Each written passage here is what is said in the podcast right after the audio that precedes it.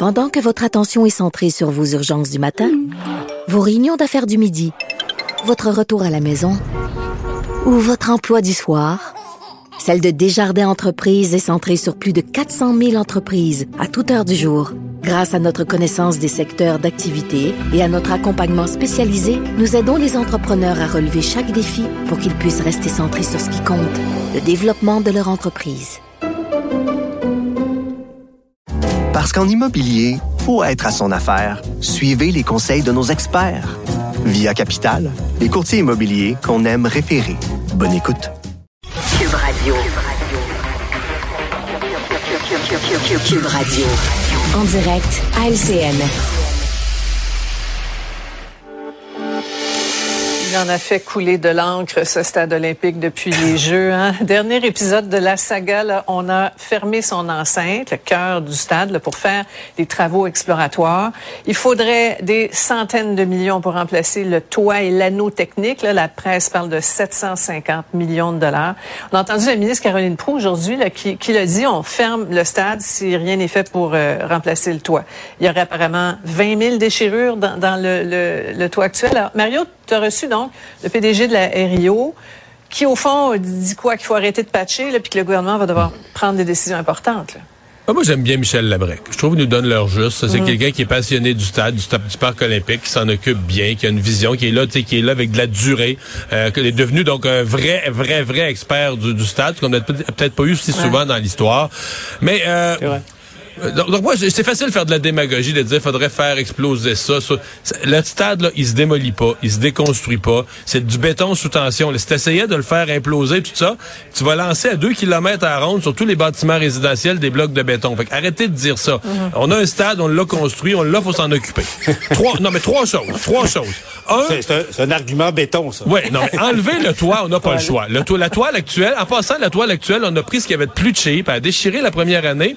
Mais les gens de l'entretien ont fait le miracle. Elle va avoir fait sa vie utile. On l'avait acheté pour 25 ans cheap. Elle aura fait ses 25 ans. Miracle. Montons les marches de l'oratoire à genoux. Mais là, il faut l'enlever. C'est fini. Deuxième chose, le renforcement avec les changements climatiques, le renforcement de l'anneau, on n'a pas le choix. Ça aussi, question de solidité, normes du bâtiment, c'est des travaux qu'il faut faire.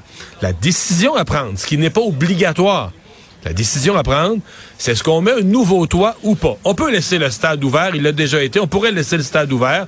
La BREC nous dit là, le petit Joe qui arrive puis qui te dit, là, moi, j'aurais une toile moins chère, je pourrais te patenter ça.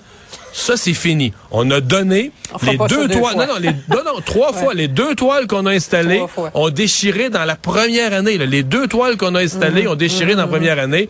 Ouais. Là, on nous parle d'un toit pour 50 ans, garanti par le fabricant.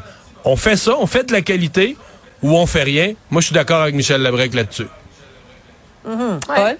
Ouais, ah, ben, Mario a tout un argumentaire. Ah oui? euh, Qu'est-ce qu'on fait là? On a mis combien de milliards dans euh, dans, dans ce monument qui est bien sûr qui est, qui, est, qui est le symbole au niveau de l'architecture de, de, la mm -hmm. ville de Montréal. On le voit en avion, on le voit euh, sur terre, bien évidemment.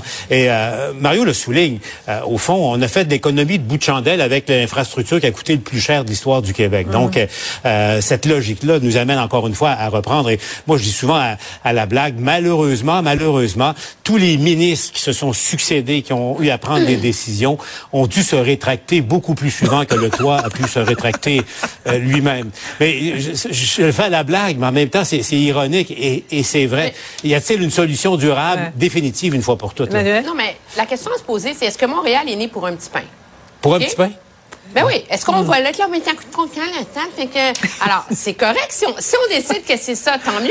Mais si on décide que c'est ça, ben il y a plus de concerts de Taylor Swift, il y a plus de ces mmh. grandes méga productions qui débarquent.